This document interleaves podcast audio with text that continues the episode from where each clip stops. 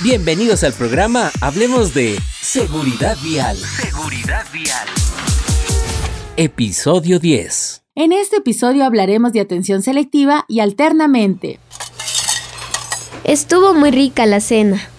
Estuvo deliciosa. ¿Cómo te fue en la escuela? Te cuento que hoy estaba en el receso y vi al otro lado de la cancha a Victoria. La saludé moviendo mis manos y no me dijo nada. Parecía que veía, pero no me saludó. Debe estar aún molesta por lo del lápiz. ¿Lápiz? No, lo más probable es que ella puso atención en algo o buscaba a alguien y no notó que estaba saludando. Por ejemplo, si estaba buscando a su hermanito, puso toda su atención en encontrarlo.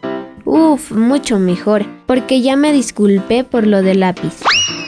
Se llama atención selectiva. También se aplica cuando buscas una media en un cajón. Te concentras en ver una película o hablas por teléfono. ¿Y cuando manejas pasa lo mismo? En este caso se produce la atención alternante, es decir, el conductor cambia la atención de una tarea a otra de manera fluida. Por ejemplo, está conduciendo por una recta y se pone a cantar porque escuchó una canción que le gusta. ¡Qué guapo que soy!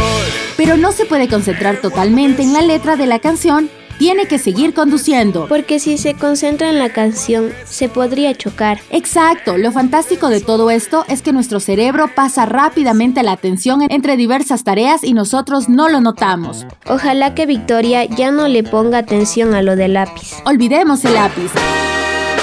¿Sabías que el uso de audífonos cuando caminas por las calles aumenta el riesgo de ser atropellado?